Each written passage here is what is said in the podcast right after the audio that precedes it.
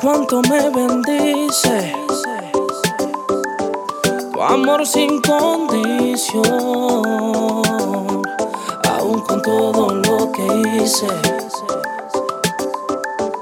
Tu gracia me arropó y cambiaste mi corazón.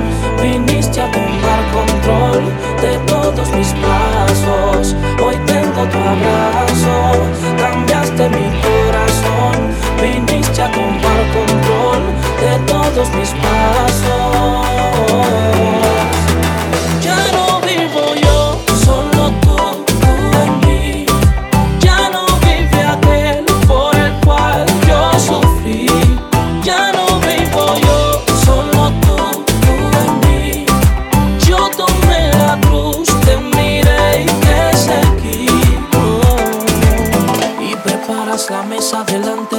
Todo lo que siempre me quiso herir. Me sientas en ella, no importa si fui de lo menospreciado y lo vil. No miraste dónde vengo, cambiaste mi rumbo. Cambiaste mi mente, mi vida, cambiaste mi mundo. Y cambiaste mi corazón. Cambiaste. Viniste a tomar control de todos mis pasos. Hoy tengo tu abrazo. Cambiaste mi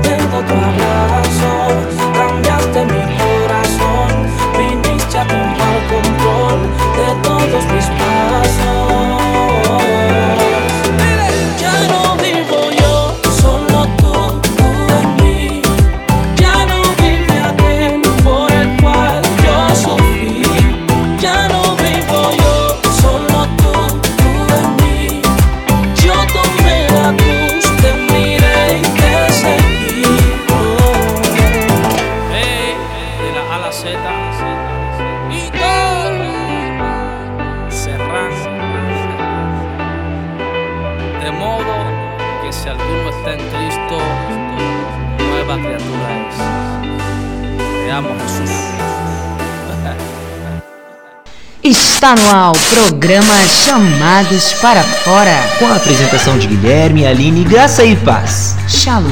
A paz do Senhor! Ai, Guilherme!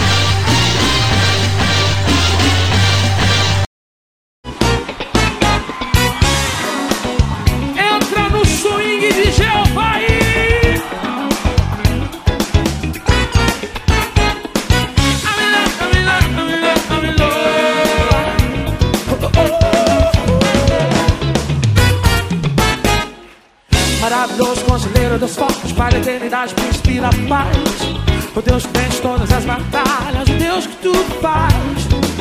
A terra inteira exalta a grandeza desse Deus, pois Ele é sempre fiel e te dá Olá, olá pessoal, estamos no ar. Bom dia, bom dia. O programa Chamados para Fora está com você, Aline Guilherme, online aí. Como é que você acompanha? Tudo certo com você? Como foi a sua semana? Nós estamos aqui para trazer Atenção, RJ, joga a mão pra cima e bate palmas.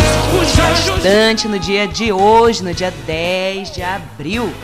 Mais um sábado de muita adoração e louvor. Bom dia para você que estava aí com tia Cacá e Noa. Um abraço forte para os nossos parceiros de rádio. Queremos desde deixar Também deixar um abraço, um beijo para eles que tanto lembram-se de nós em toda a programação. Dizer que amamos eles, amamos vocês que estão ouvindo. E os anjos te louvam. Iniciamos com adoração, os anjos te louvam. E depois, muita calma nessa alma. Para você que está perturbado com o que está acontecendo, adore a Deus. Se até os anjos o louvam a Ele. E acalme a tua alma também, né? Porque a gente às vezes se estressa com coisa pouca. Então, Vamos começar adorando a Deus. Os anjos te louvam. A grandeza desse Deus, pois ele é sempre fiel e te dá vitória. Maravilhoso, conselheiro Deus forte, Pai de eternidade, príncipe da paz. O Deus que vence todas as batalhas, Deus que tudo faz. A terra inteira exalta a grandeza desse Deus. Atenção, joga a mãozinha pra cima e bate palma. Os anjos te louvam. igreja te adora.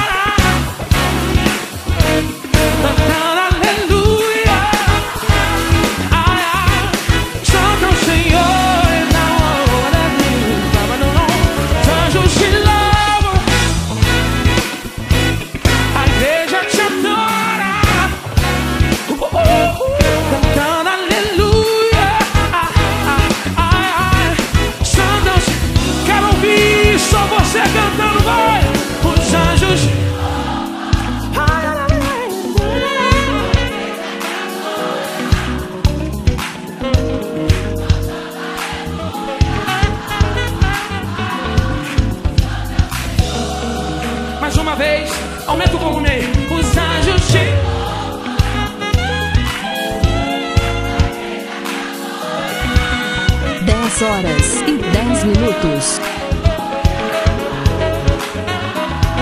Vamos fazer a festa mais linda que esse lugar já viu. Joga a mão pra cima e vai. Os anjos te louvam. Uh! A igreja te adora.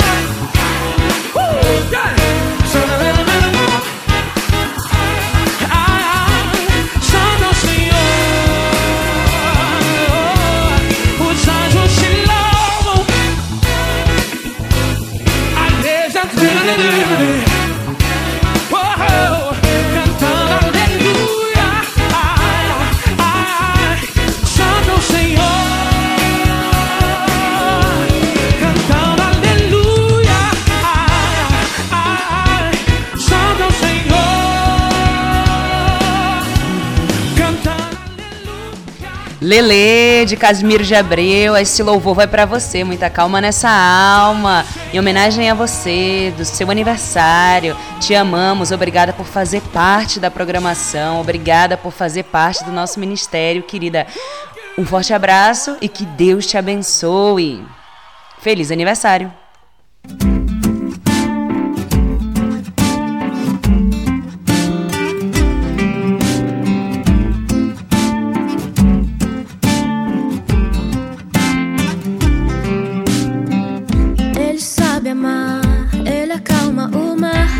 Você pode fazer até o sol parar. Segurar estrelas, faz a terra girar. Nenhuma folha cai sem ele deixar. Por você ele faz o que ninguém jamais fará. Muita calma nessa alma,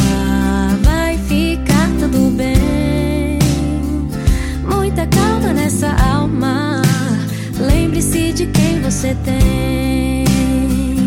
Muita calma nessa alma. Vai ficar tudo bem. Muita calma nessa alma. Lembre-se de quem você tem. Ninguém conhece os seus pensamentos. Está além do nosso entendimento. Ninguém o pode decifrar. Ele é Deus e não precisa se explicar. Só ele sabe o que não sabemos. Só ele faz o que não podemos. Só ele tem o amor que acalma suas guerras. Teu socorro vem do Senhor que fez os céus e a terra. Muita calma nessa alma, vai ficar tudo bem.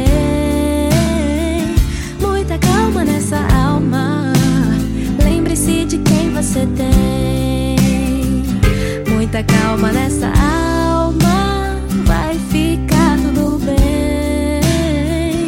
Muita calma nessa alma.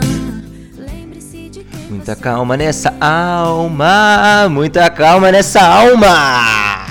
Tempo de pandemia não é tempo de tirar-nos da presença de Deus. Então, muita calma, muita calma nessa alma. Muita calma no momento de luta, muita calma no momento de aflição, muita calma no momento de ansiedade, muita calma, muita calma nessa alma.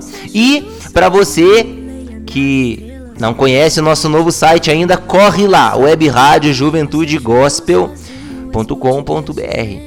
Nosso novo site já foi ao ar. Você pode ouvir-nos online pelo site. Então visita o site ali, deixa uma palavra de incentivo para nós. Você pode acessar todas as programações no site. Você pode ver todos os horários das programações. Você pode inclusive comentar, deixar sua opinião e nós queremos que você o faça. Então corre lá www.webradiojuventudegospel.com.br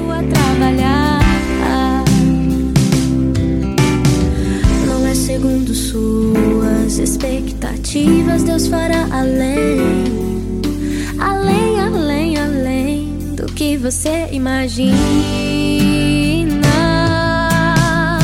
Muita calma nessa alma, vai ficar tudo bem.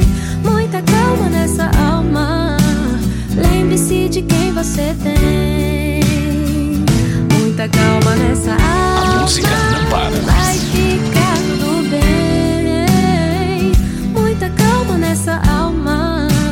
Lembre-se de quem você tem. Lembre-se de quem você tem. Lembre-se de quem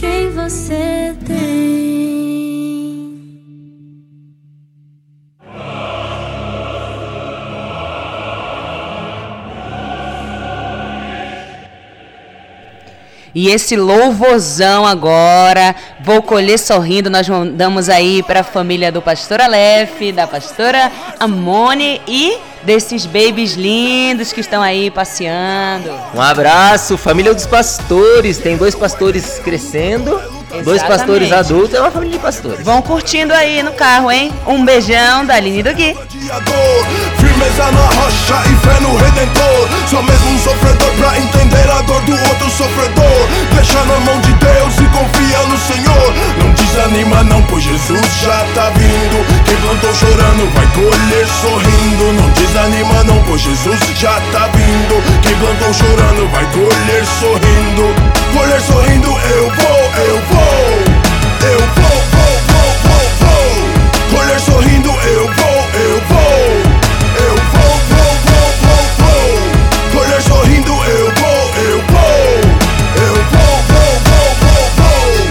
desanima não, não desanima não Pois a fé é sangue bom, nunca é em vão.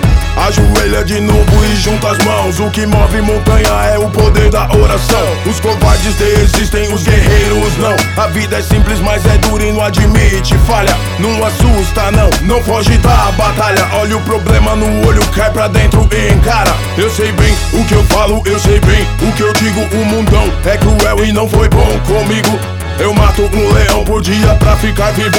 Um passado sofredor cheio de dificuldades. Cheguei nessa idade passando perreio. Várias vezes matei fome chupando gelo.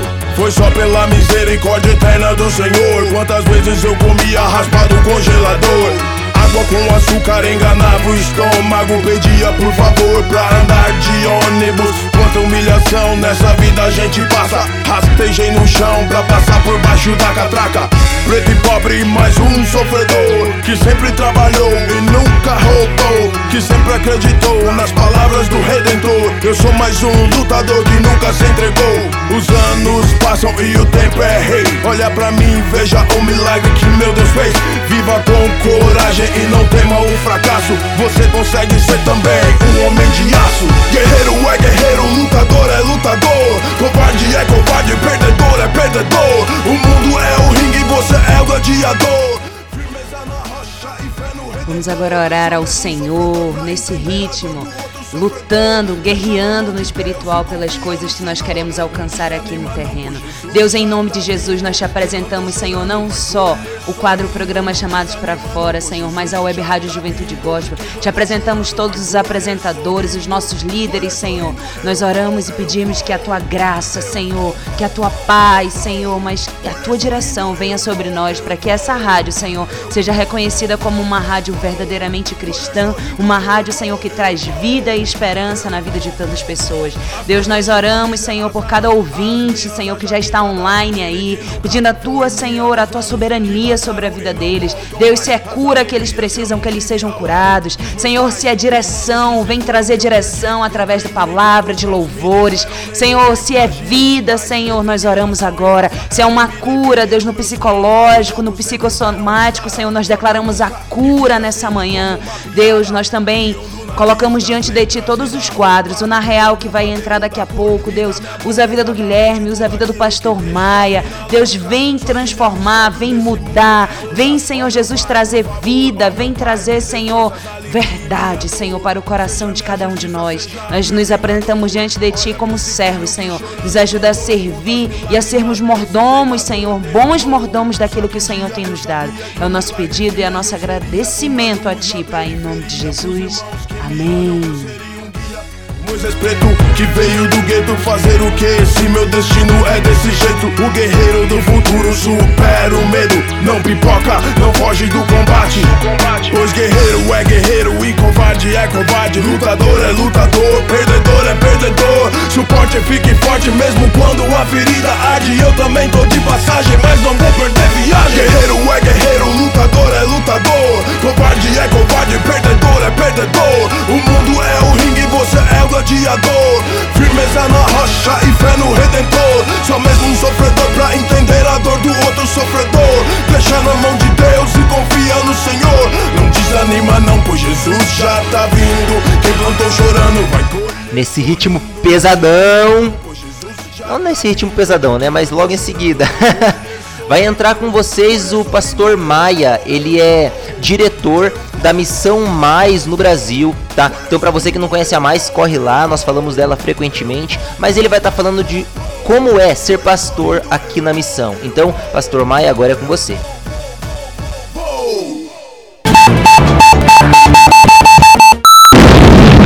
Eu sou Guilherme Lemos e está no ar o Na Real, onde a sua opinião tem muito valor para nós.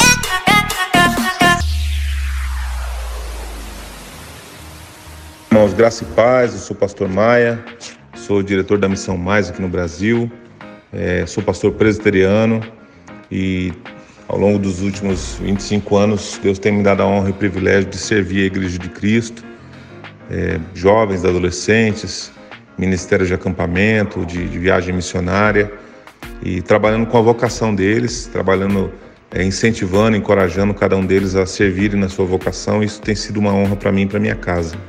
Então, a gente entende que Deus nos, nos deu esse privilégio ministerial de caminhar com pessoas, de cuidar de pessoas e acompanhá-las naquilo que Deus nos chamou para fazer. E assim tem sido nas igrejas que nós passamos e também tem sido aqui na Missão Mais, dentro do nosso, do nosso CT. Maravilha, muito obrigado, pastor. Então, esse é o Pastor Maia. Vamos para a primeira pergunta. Você tem algum pastor ou discipulador no qual pode confiar e compartilhar seus sonhos e dificuldades?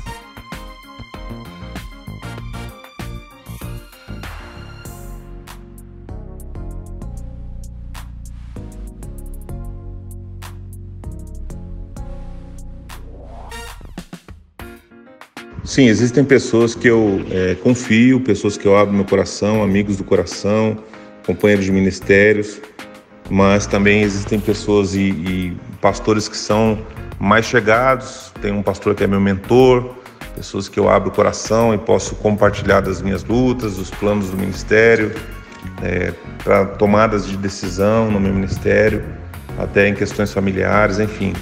É necessário, porque ninguém é, trabalha no reino de Deus sozinho, não há possibilidade de servir no reino de Deus sozinho.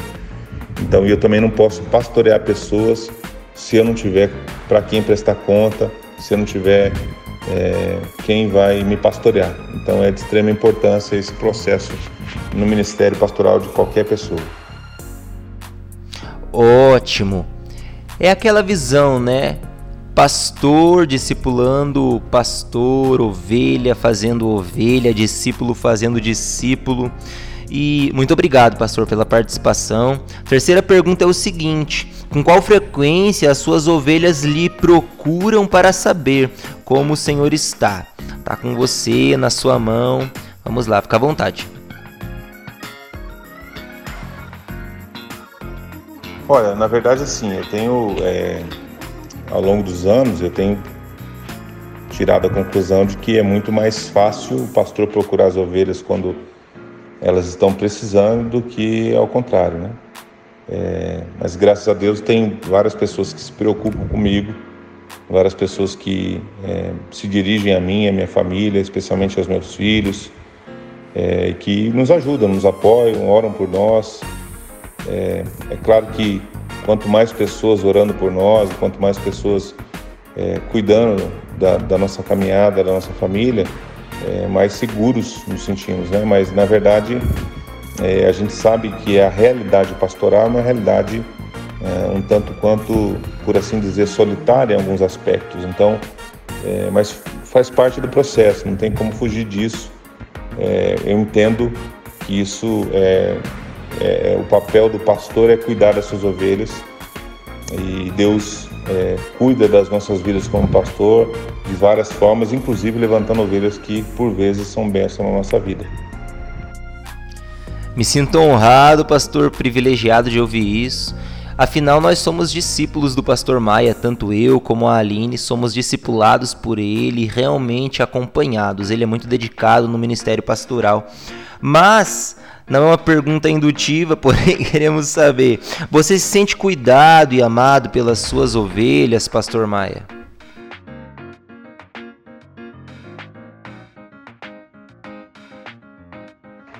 É, eu, eu, se eu fosse olhar assim para a realidade é, do dia a dia, por exemplo, aqui na Mais, né, eu sinto de fato é, me sinto muito cuidado, sinto amado pelas, pelos obreiros da Mais, pelos missionários aqui.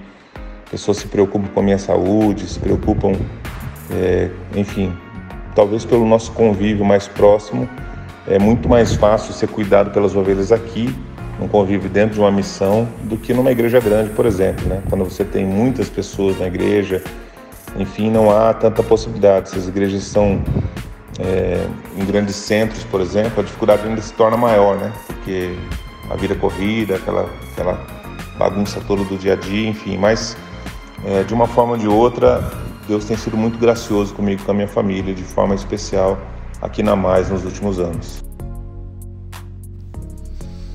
Legal, ótimo saber isso. Também queremos saber o que precisamos melhorar, né? Pastor, você sente confiança em falar das suas dificuldades para suas ovelhas? É interessante o que o pastor Maia tem falado, porque eu já ouvi muitos relatos e muitas pessoas não têm esse apreço pelos seus discípulos. Então talvez esteja muito relacionado à forma de pastoreio. Mas vamos para a próxima pergunta. Olha, é, principalmente aqui dentro da organização, né, da Mais, a gente tem um convívio muito, muito pessoal, muito familiar, né? Então, assim, eu tenho é, muita transparência com as pessoas. E eles sabem o dia que eu estou enfrentando dificuldade, eles sabem os dias que as coisas não estão é, fáceis, né? Então, eu acredito que o relacionamento entre pastor e ovelhas e ovelha e pastor, ele vai proporcionando alguns momentos de que a gente acaba conhecendo o momento, a situação, a condição emocional, física e quem sabe até espiritual uns dos outros, né? Então eu me sinto, me sinto feliz por poder falar com essas pessoas e ter é, essa liberdade de poder conversar com eles. Né?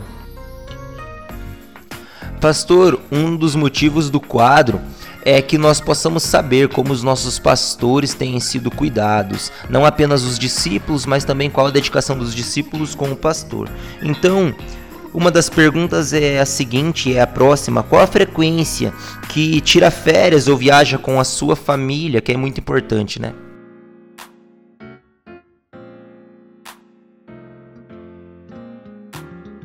Olha, é, por conta de toda a rotina da missão e, e, até por conta de rotinas escolares, né?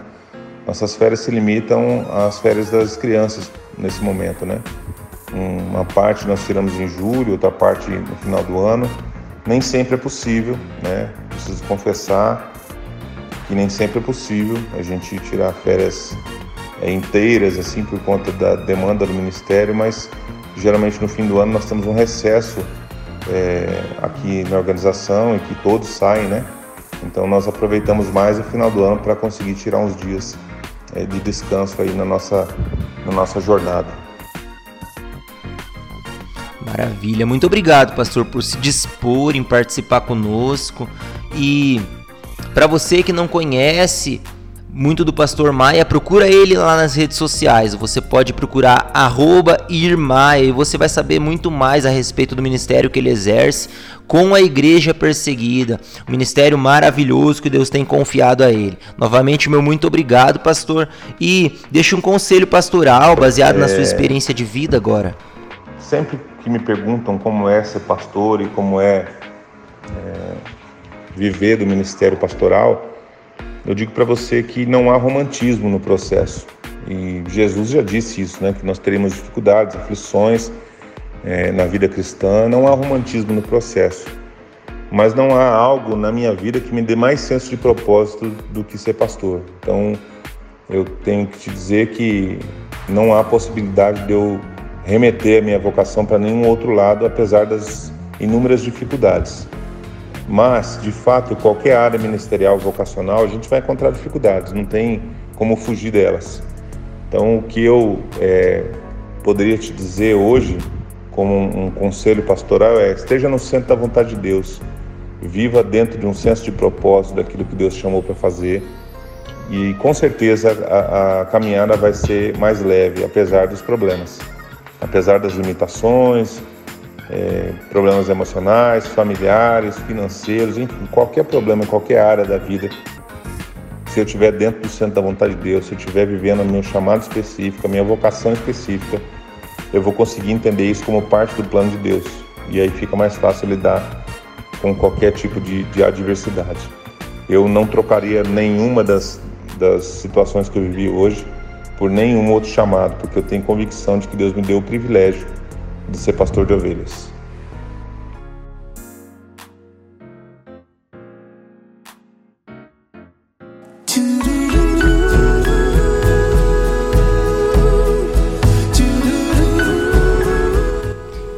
Que maravilhoso, hein? Gostei. Gostei demais dessa entrevista com pastores e novamente muito obrigado, pastor Maia. Muito obrigado a toda a sua família que tanto se dedica no cuidado com a minha família. É, e quero incentivar você a se preocupar com o seu pastor. Afinal, nós só levamos problemas para os nossos pastores. Nós temos visto vários relatos de pastores com burnout, pastor com depressão, pastor que está tendo dificuldade com a família, dificuldade financeira, e ele tem que abraçar o mundo como se ele fosse um semideus, mas isso não é uma realidade. A realidade é que o pastor ele é um ser humano ele é limitado tanto como eu e você. E é nosso papel como igreja cuidar um dos outros. Esse um dos outros não se limita apenas aos que estão sofrendo, se limita a todos aqueles que estão se importando conosco também. Afinal, em certo momento eles vão passar por dificuldade. Então, se você não tiver uma intimidade com o teu pastor, se você não realmente o amar de coração, você não vai fazer isso. Você não vai se dedicar no cuidado com ele. Então, primeiramente, Começa orando para que Deus transforme o teu coração, se você não tem intimidade com o teu pastor. Ou para que Deus transforme o coração do seu pastor, para que ele possa exercer um, um pastoreio mais amável, mais no centro da vontade de Deus. Porque o centro da vontade de Deus é que nós vivamos em união, tanto discípulo com o discipulador, ovelha com pastor, ovelha com ovelha, pastor com pastor, somos todos um corpo. E eu quero orar a respeito disso. Orar para que Deus gere no teu coração um coração cada vez mais submisso, tanto à palavra de Deus como às autoridades que Ele tem colocado sobre a tua vida.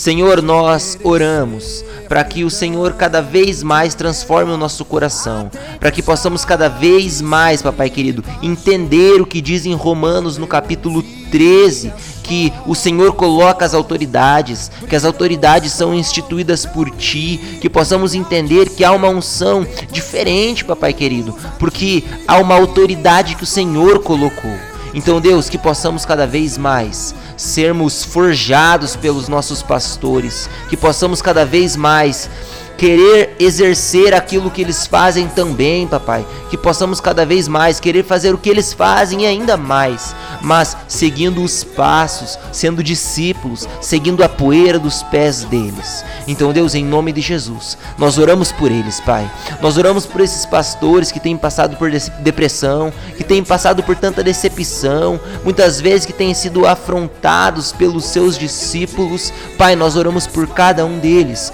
e oramos hoje em específico pela vida do pastor Maia, que dedicou um tempo para contar da sua experiência e oramos também, papai, pela vida do pastor Aleph, que nos pastoreia na rádio, Senhor. Usa a vida deles, Jesus, com poder e graça.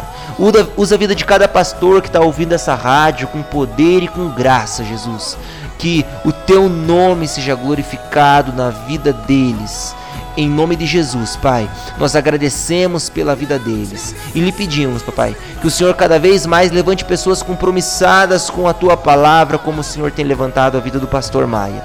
E assim o teu nome, que é sobre todo nome, vai sendo glorificado na vida dele e na nossa vida como ovelha. Essa é a nossa oração, em nome de Jesus. Amém. Se você está em casa, diz um amém aí. Se está num carro, diz um amém também, que pode. Maravilha, fica com mais um pouquinho de louvor. Logo mais você vai você vai ouvir o quadro Atenção Farmacêutica, tem o quadro da Letícia também. É, enfim, é, vamos falar de Barnabé. Letícia vai falar de Barnabé no quadro. Já vai procurando na Bíblia, vai procurando na internet a respeito de Barnabé. E se você tem dúvidas, corre lá no site, tá? Você pode pedir música no site www.webradiojuventudegospel.com.br ou você também pode deixar sua opinião, você pode deixar sua dúvida. Nos ajuda lá a crescer essa família tão grande que é da Web Rádio Juventude Gospel. Eu te agradeço ao vivo essa gravação, hein?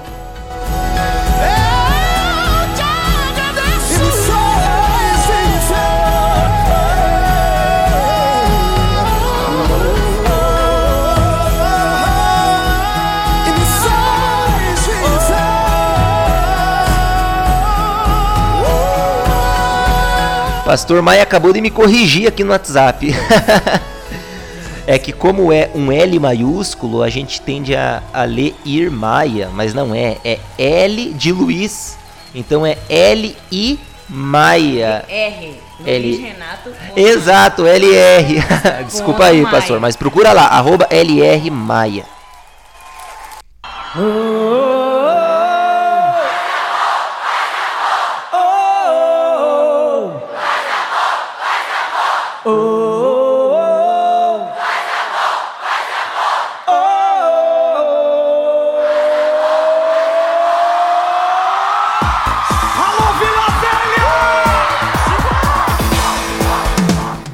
E agora no ar, Paz e Amor de André e Felipe. Você tem levado paz e amor ou ódio e rancor? Fica aí esse pensamento. Fica ligadinho aí.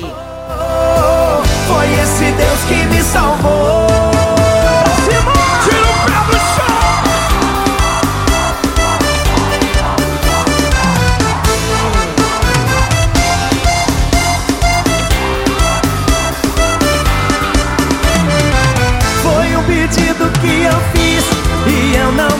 Esqueci de atravessar o mundo inteiro.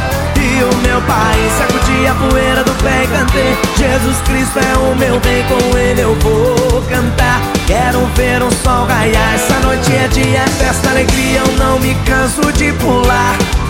Levante a mão, que eu vou profetizar Levante a mão que eu vou profetizar. Chega de sofrer, pare de chorar que a vitória vai chegar. Vai, vai, vai, vai, que a vitória vai chegar. Oh, oh, oh. oh, oh, oh. oh, oh. Foi esse Deus que me salvou.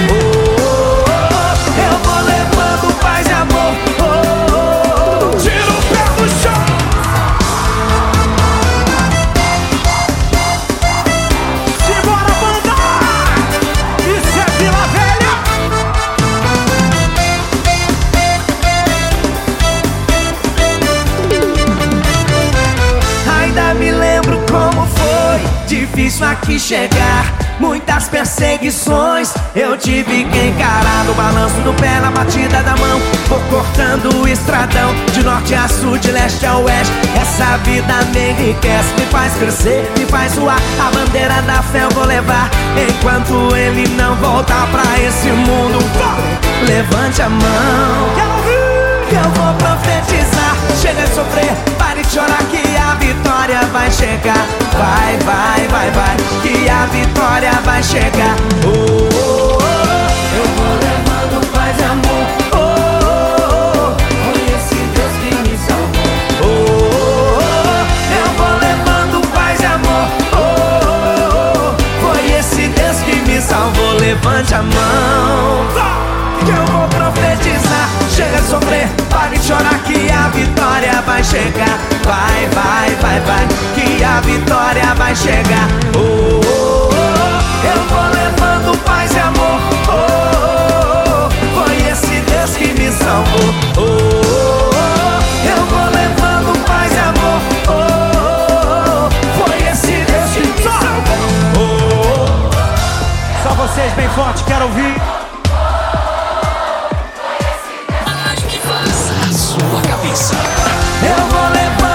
Levando paz e amor. Oh, oh, oh. Foi esse Deus que me salvou. Sacudi a poeira do pé e cantei. Jesus Cristo é o meu rei.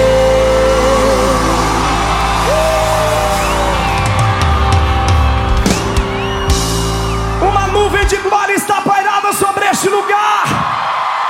E a previsão da glória diz que vai chover chuva de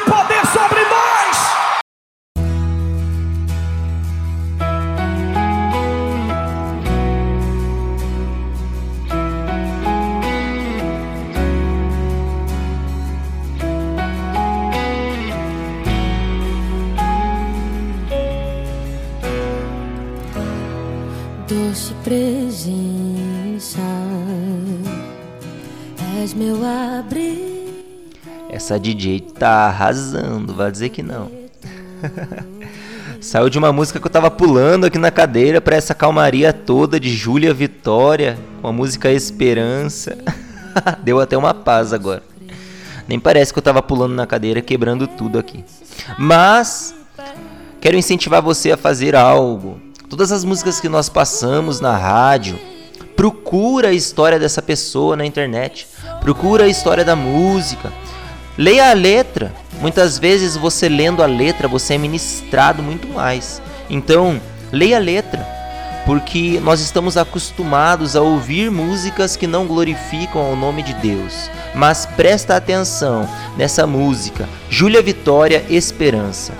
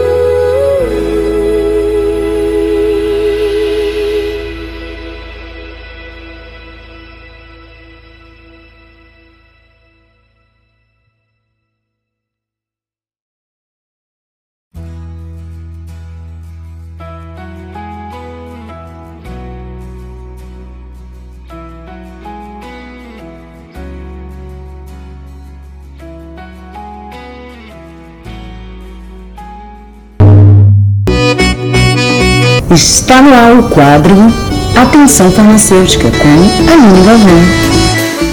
É isso aí. E estreando o quadro Atenção Farmacêutica, falaremos um pouquinho sobre o coronavírus 19, como ele age, por onde ele anda e como evitar. Você sabe o que acontece com o seu corpo quando você pega coronavírus? Sabe como você pode pegar? Quais são os sintomas e o que fazer para se proteger? Não? Bem, Imagina que você precisou sair de casa para trabalhar, ir ao mercado, à farmácia.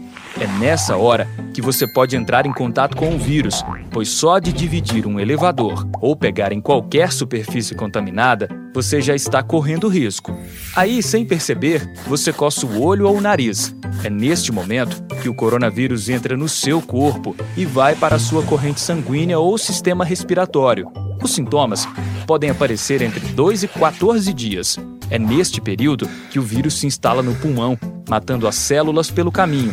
Essa multiplicação continua de modo acelerado e, por volta do quarto dia, a pessoa já se torna um possível transmissor. Ou seja, mesmo sem sintomas, a pessoa pode infectar todos que entram em contato direta ou indiretamente com ela. É por isso que você deve fazer a sua parte. Se puder, fique em casa. Se sair, use máscara e siga as orientações de prevenção do Ministério da Saúde. Ficar em casa, sempre que possível, reduz o risco de transmissão, evita sobrecarga nos sistemas de saúde e, assim, permite que mais pessoas tenham um tratamento adequado, diminuindo o número de mortes. Mas a doença não afeta a todos da mesma maneira. A maioria das crianças, dos jovens e dos adultos jovens terão sintomas leves. Os mais comuns são febre, tosse seca, falta de ar, cansaço e, em alguns casos, diarreias, náuseas e vômitos. Já nas pessoas do grupo de risco, esses sintomas podem ser mais severos, com inflamações, acúmulo de líquido no pulmão e falta de ar grave, que geralmente são observados depois de uma semana, sendo necessária a internação, pois o paciente precisa de suporte respiratório. Nos casos mais graves, o paciente pode ser internado imediatamente, pois seu pulmão já está muito comprometido e com pneumonia grave. Em situações de gravidade, a pessoa pode evoluir para óbito. Apesar da maioria dos casos serem leves a moderados, a Covid-19 é uma doença que, quando evolui para um quadro grave, pode matar. Em caso de suspeita de contaminação por coronavírus, não precisa sair de casa para se consultar. Fale com o Telesus. Ligue 136 ou acesse saúde.gov.br barra coronavírus e fale no chat ou baixe o aplicativo Coronavírus SUS ou mande um oi no WhatsApp no número 61 9938 0031.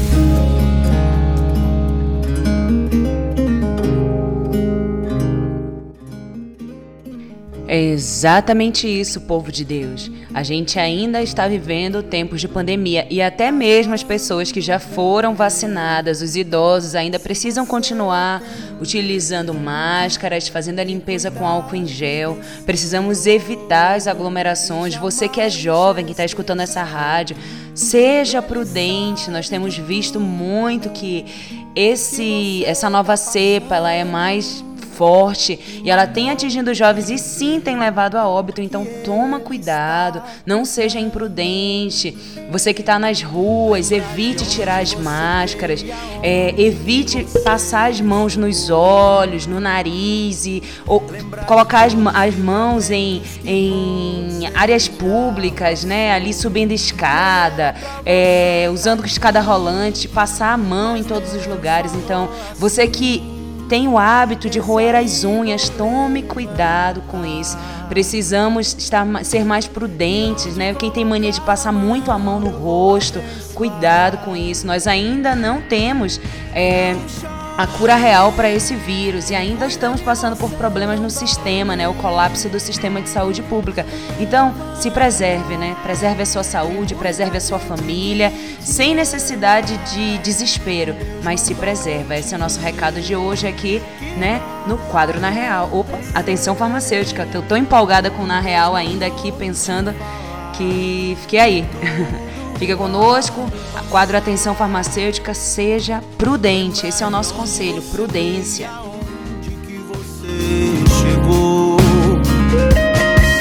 Lembrar de todos os livramentos que você já passou.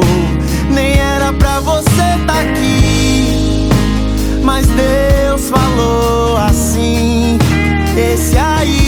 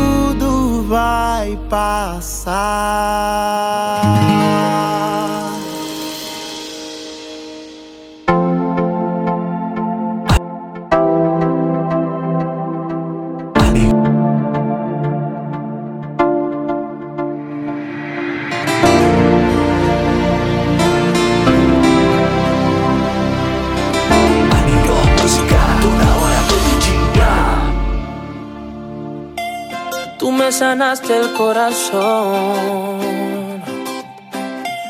Tu sacrificio me dio vida. Tú eliminaste mi dolor oh, por una vida bendecida y por eso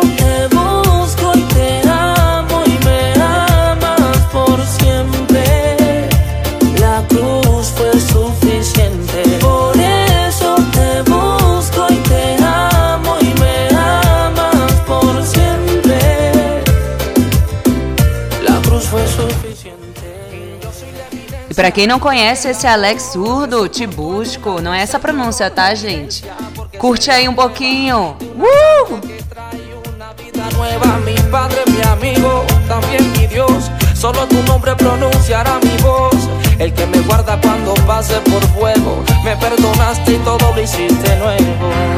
Tú me abrazaste con brazos de amor y me llenaste el corazón vacío. No fue tan grande al parecer mi error, que todavía estás al lado mío y conmigo aquí en mi interior, guiándome por el camino. La cruz fue la prueba de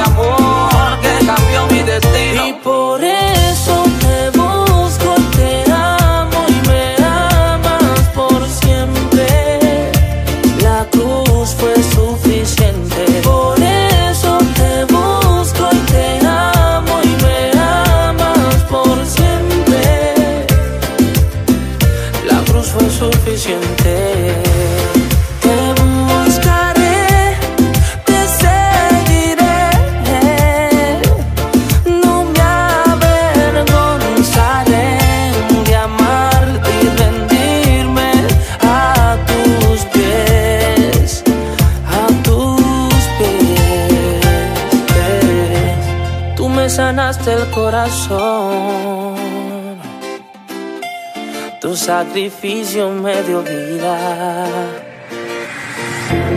Tú eliminaste mi dolor oh, por una vida bendecida y por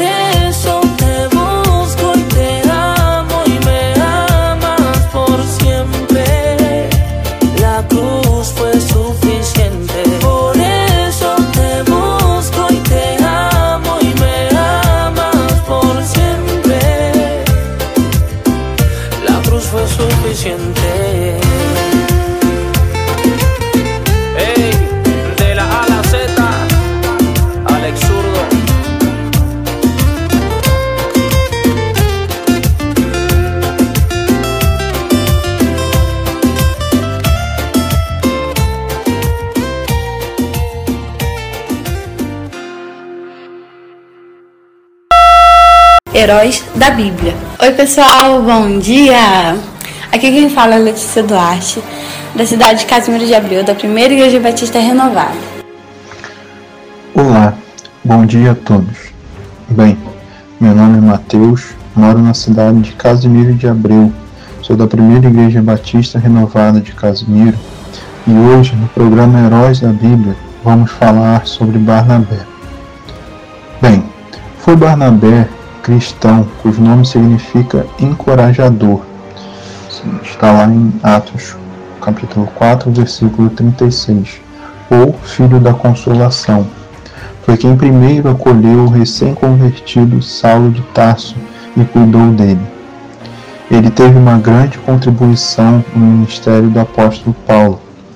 Em Atos, capítulo 9, versículo 27, Barnabé foi quem apresenta e recomenda Saulo aos apóstolos e convence os cristãos de Jerusalém que estavam desconfiados sobre Saulo, achando que talvez ele era um espia e que realmente ele era um cristão verdadeiro.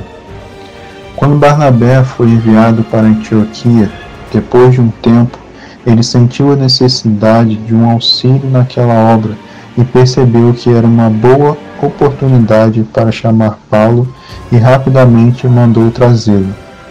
A partir desse momento, deu-se o início de uma grande obra missionária. Na primeira viagem de Paulo em Barnabé, até um determinado momento, Barnabé era o líder. Após o abandono de Marcos, que desistiu da viagem e voltou para Jerusalém, nitidamente Paulo assumiu a liderança. Já na segunda viagem que estava sendo planejada por eles, Barnabé insistiu que Marcos fosse com eles, mas Paulo não aceitou, o que acabou separando os dois. Paulo, seguindo com os planos que tinham sido feitos, tendo a companhia de Silas, e Barnabé seguiu para Chipre, sua terra natal. Ele se encontra lá em Atos, capítulo 15, versículos 36 ao 40. Barnabé continuou pregando sobre Cristo a todos que cruzavam seu caminho e fez um grande inimigo, um feiticeiro judeu que se levantou contra ele, porque as mensagens de Barnabé libertavam as pessoas do medo das magias que aquele bruxo realizava.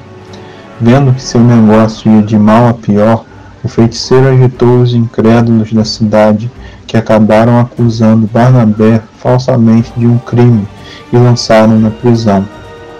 No dia em que Barnabé tinha de apresentar-se diante do juiz, temendo que a autoridade descobrisse a inocência dele e o libertasse, uma multidão liderada pelo feiticeiro invadiu a cadeia, colocando uma corda no pescoço de Barnabé e arrastou-o para fora da cidade, onde ele foi queimado vivo.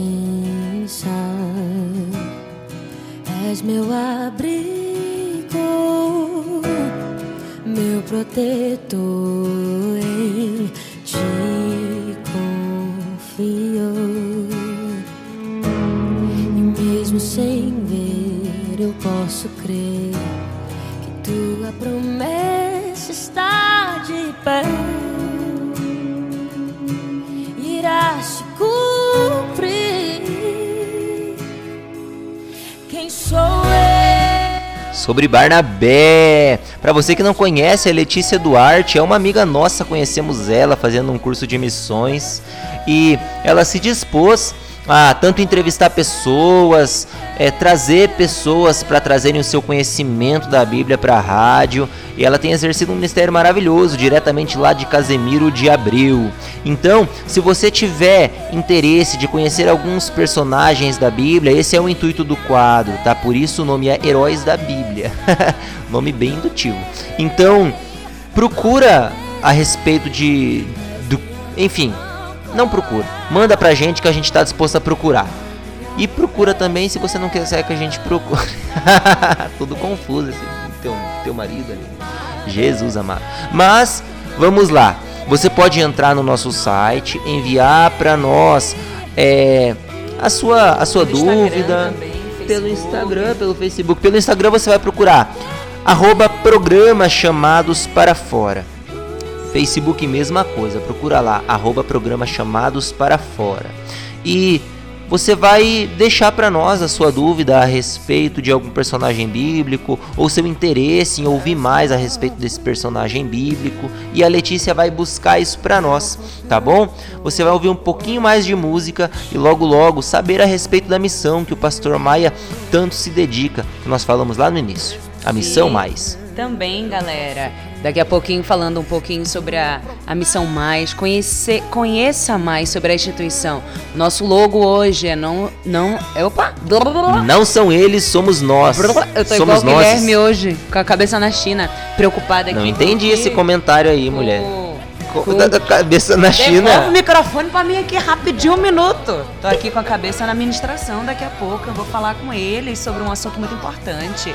Mas eu quero que você conheça mais sobre a missão em apoio à Igreja Sofredora, que você possa orar, interceder por esses mais 340 milhões de irmãos que têm sofrido pelo amor, né, por amor ao Senhor. Tem feito isso sem pedir é, para sair de lá, sem pedir para voltar de lá, mas tem feito isso com braveza, como mártires, né?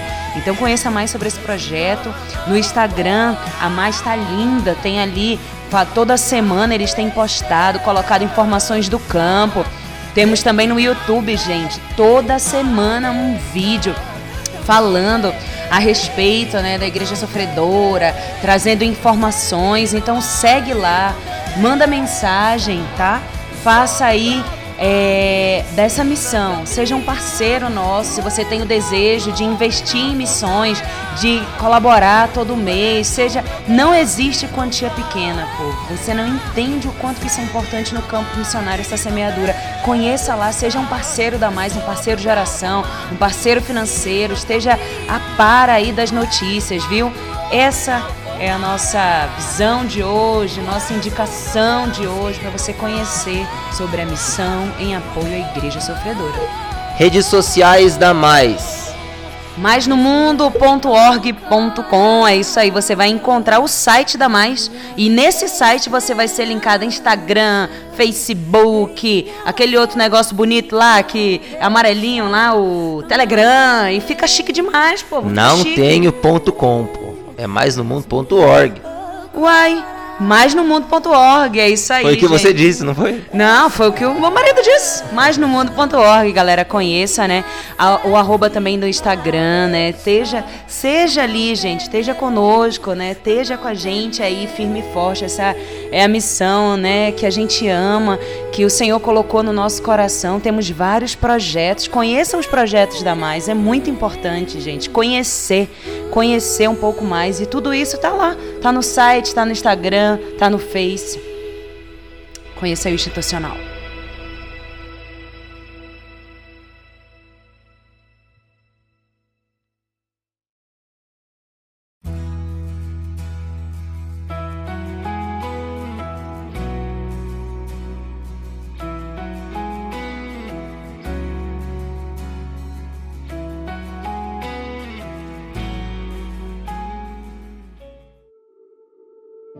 Janeiro de 2010, um terremoto abalou o Haiti, resultando em milhares de mortos e desabrigados. Em meio a esse cenário, surgiu a mais, missão em apoio à igreja sofredora, movida pelo desejo de responder à tragédia e ajudar a igreja que sofria naquele local. Desde então, a Mais já esteve em 15 países e se desenvolveu buscando ações para fortalecer a igreja através de trabalhos com pós-catástrofes, desenvolvimento comunitário, acolhimento a refugiados, locais em situação de guerra ou perseguição religiosa. Ao longo dos anos, muitos projetos foram desenvolvidos e concluídos, marcando a história de lugares como Nepal, Sertão do Piauí, Guiné-Bissau, Haiti e Ásia Central. Hoje a Mais é uma organização missionária que atua de forma direta e estratégica em países onde há perseguição religiosa e tem sonhado e trabalhado para entrar em comunidades ao redor do mundo que são pressionadas por sua fé. Nosso intuito é fortalecer, encorajar e promover a resiliência nessas comunidades, cooperando para que os nossos irmãos em situação de perseguição possam permanecer firmes, sendo luz dentro do seu contexto. Somos aproximadamente 50 missionários servindo a igreja sofredora ao redor do mundo, atuando estrategicamente na América Latina, Oriente Médio, Sudeste Asiático e África Oriental. Nossas bases foram e são estruturadas das seguintes formas: localização do lugar mais seguro e estratégico, de onde podemos servir não só o local em si, mas as regiões próximas também, como é o exemplo da base da Jordânia, de onde foi possível fazer ponte com o Iraque e abrir a primeira igreja local na região. Fazer contato com pastores e líderes locais para entendermos suas necessidades e de que forma podemos atuar. Acreditamos que os pastores nativos têm o um maior conhecimento das necessidades dentro da perseguição, uma vez que são eles que enfrentam diariamente.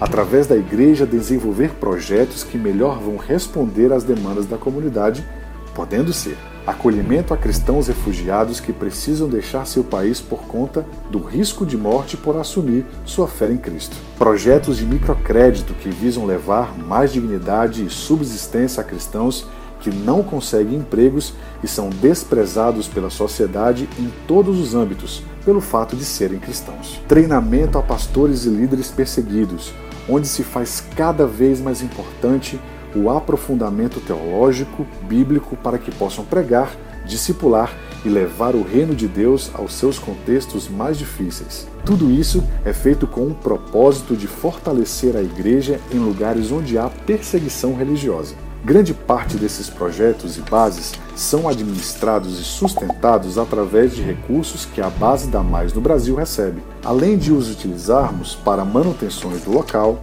melhorias na infraestrutura da organização e na nossa escola de missões.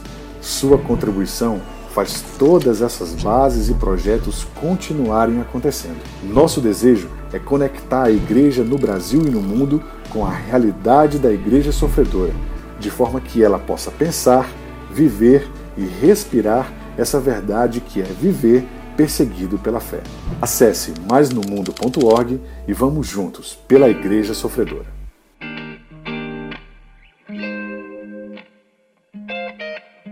Deus me leve para um lugar que eu possa me esconder. Eu queria tanto um tempo com você. Deus, só por um momento me esconda da luta. Deixa eu te ouvir um pouco mais, Deus. E eu prometo que eu vou voltar mais forte. Dependendo de ti, não da minha sorte. Viu aí, galera? Mais no mundo.org. então se conecta com a gente. É, tem um projeto aqui, que é o projeto que eu e o Gui estamos aí trabalhando, e chama Fazenda Missionária, projeto do Coração de Deus para autossustentabilidade da base e também para que se assim for possível, a gente possa levantar recursos para também mandar para o campo missionário. E eu quero deixar aqui meu abraço ao professor Barsi, e a Vaninha, que tiveram aqui conosco esses dias como mentoria, nos ajudando, é, pessoas que entendem né, de agrofloresta, agronegócios que vieram nos ajudar.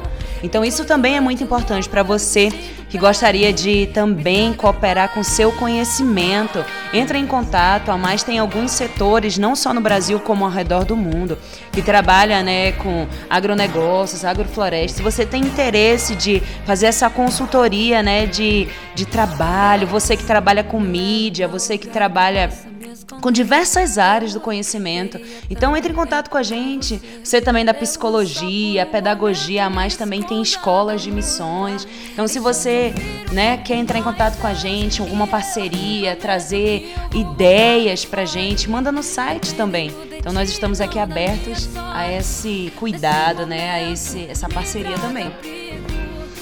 Recentemente, a Colômbia, onde a Mais tem um projeto muito legal é, sofreu um, uma, não vou falar uma catástrofe, mas uma tragédia muito grande. O que acontece? Lá na Colômbia é, é utilizado a plantação de bananas para autossustentabilidade da base da Colômbia. Essas bananas são utilizadas para para é, fazer cesta básica e diversas outras ações sociais. O que acontece? É, aconteceu lá uma tempestade, um vendaval. Você pode procurar bem corretamente ali no Instagram da Mais, tá? Só colocar Mais no Mundo no Instagram que você vai encontrar facilmente. E agora eles estão passando por uma dificuldade lá, uma dificuldade financeira devido a isso. Então eu quero te incentivar a participar dessa, dessa ação que a Mais está fazendo através aqui do Brasil. É, corre lá no Instagram, pega um valor que você acha que que você, você vai conseguir, você que vai se encaixar no teu orçamento e ajuda, ajuda a Colômbia, tá? Eles estão precisando dessa dessa nossa mão estendida através é, seja de 10, 30, 100, mil, 5 mil reais, você pode doar, tá? Então corre lá e Logo, logo nós estaremos enviando o resultado daquilo que você fez, da oferta que você enviou. Que Deus te abençoe.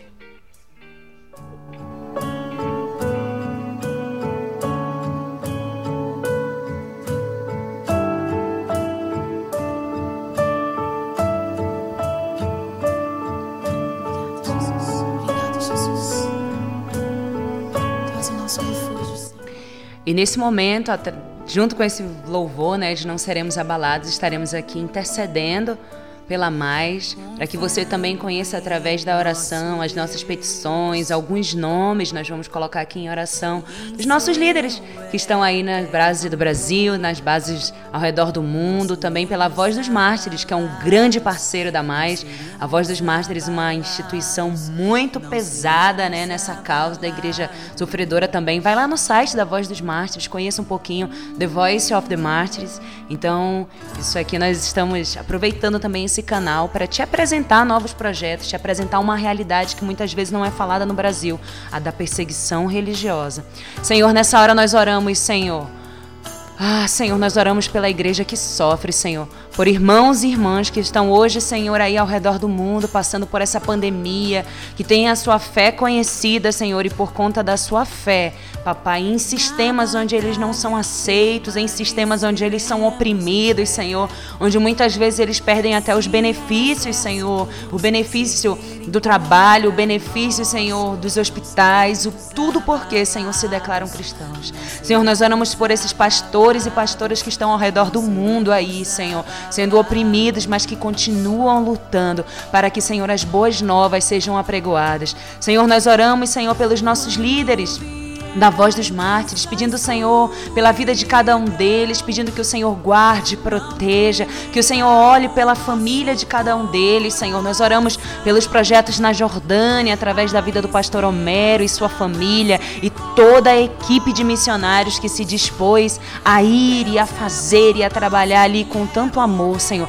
Guarda eles, livra eles, Senhor, de toda enfermidade, traz um ânimo novo. Oramos pela Tailândia, Senhor, pelo Igor e pela Que estão ali, Senhor, os pastores daquele lugar. Nós oramos por criatividade, oramos que o Senhor abra as portas para que novos projetos também sejam estabelecidos ali pela vida deles. Oramos, Senhor, por todas as bases, oramos pela Priscila e seu esposo, Senhor, que estão ali na Itália fazendo um lindo trabalho com gerenciamento de projetos e também com o sim. Nós oramos por eles, Senhor, que eles perseverem cada dia mais e mais, pela sua linda família, Deus, pela saúde deles alimentar, espiritual, psicológica.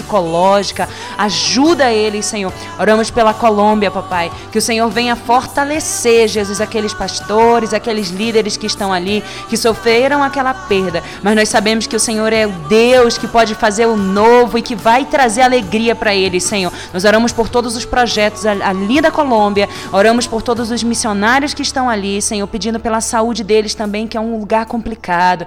Deus, nós oramos pela base no Brasil, Senhor. Nós oramos pelos nossos irmãos que estão aqui conosco, lado a lado todos os dias, aqui em Colombo, papai, pedindo que o Senhor a cada dia mais e mais, Senhor, Use a vida dos nossos irmãos aqui através da mídia, através das manutenções, a liderança local, Senhor, o trabalho, Deus, de mobilização, a loja, Deus, em nome de Jesus, faz tudo funcionar para a sua glória, Senhor. Nós oramos pela fazenda também. Nos ajuda, Senhor, frutifica no tempo certo, nos inspira a plantar no tempo certo. E, e a escola, papai, nós oramos pela escola e por cada aluno, por, pela liderança da escola. Fortalece eles, Senhor, fortalece, Senhor, o Caê, a Aline, que são ali, Senhor, os nossos coordenadores da escola, fazendo um lindo trabalho. Papai, também quero orar pela palavra, Jesus, o salmo que o Senhor ministrou ao meu coração.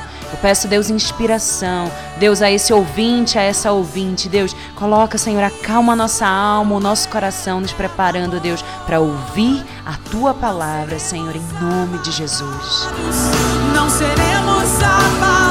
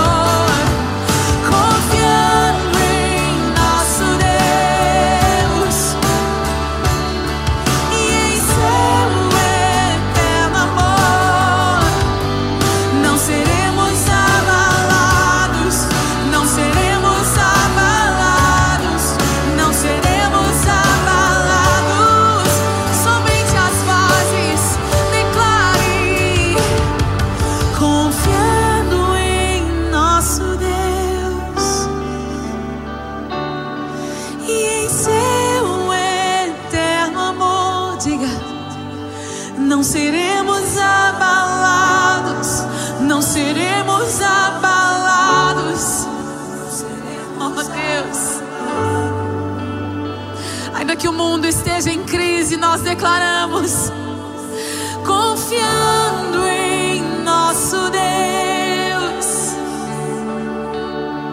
e em seu eterno amor, não seremos abalados, não seremos abalados, não seremos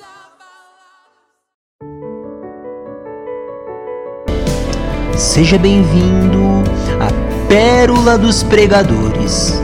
Onde a palavra de Deus é a pérola mais preciosa.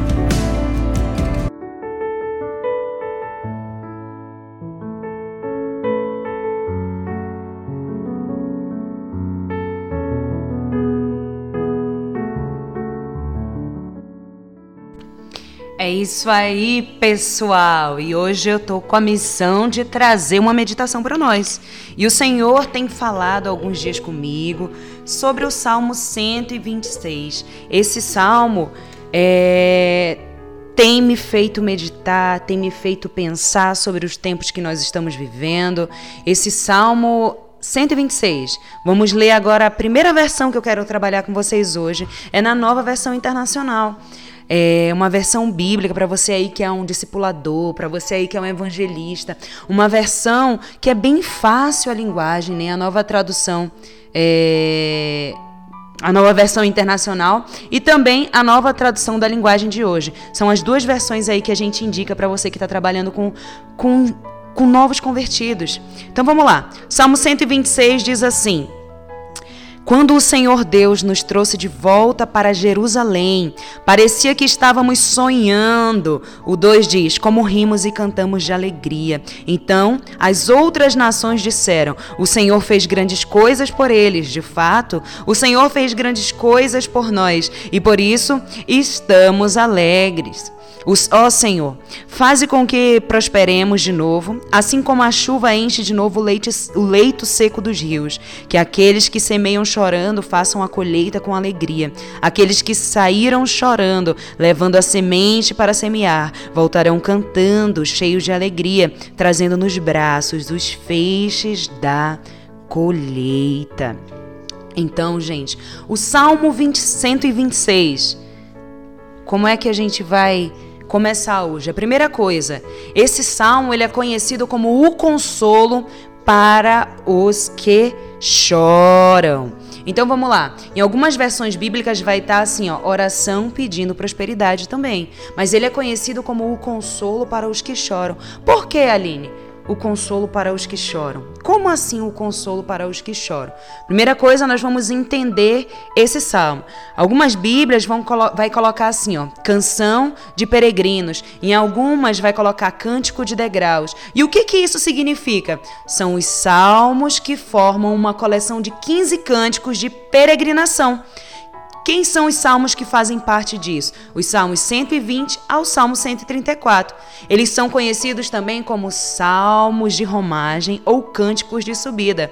Então, Vale ressaltar que os salmos são livros lidos, né? São canções lidas, são textos lidos em momentos de festa, né? Em momentos também de oração, de peregrinação ali, né? Pelo povo.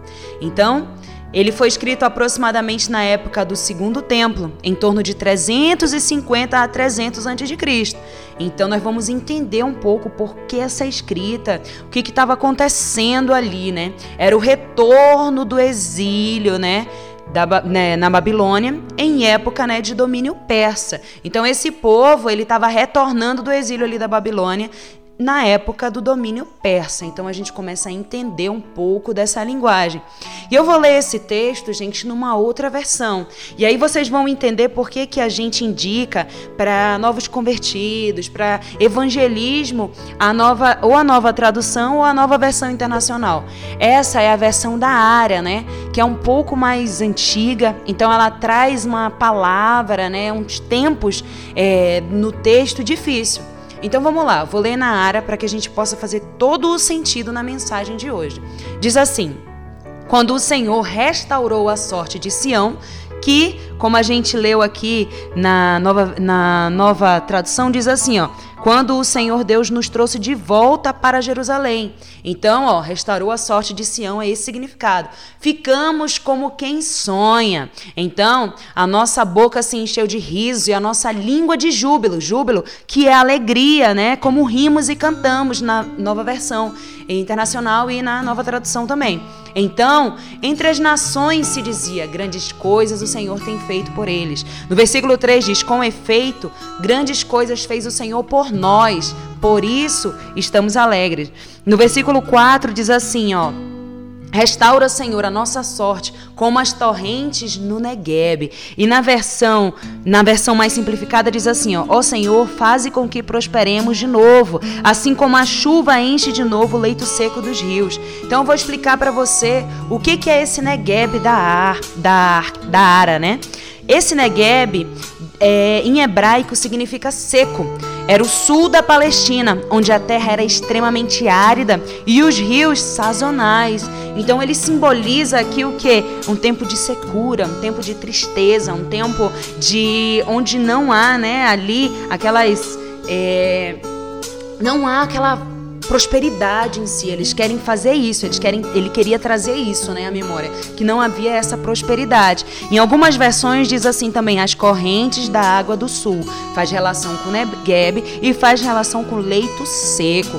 Então, isso aí está no versículo 4. E o 5 diz assim, ó, os que com lágrimas semeiam, com júbilo ceifarão.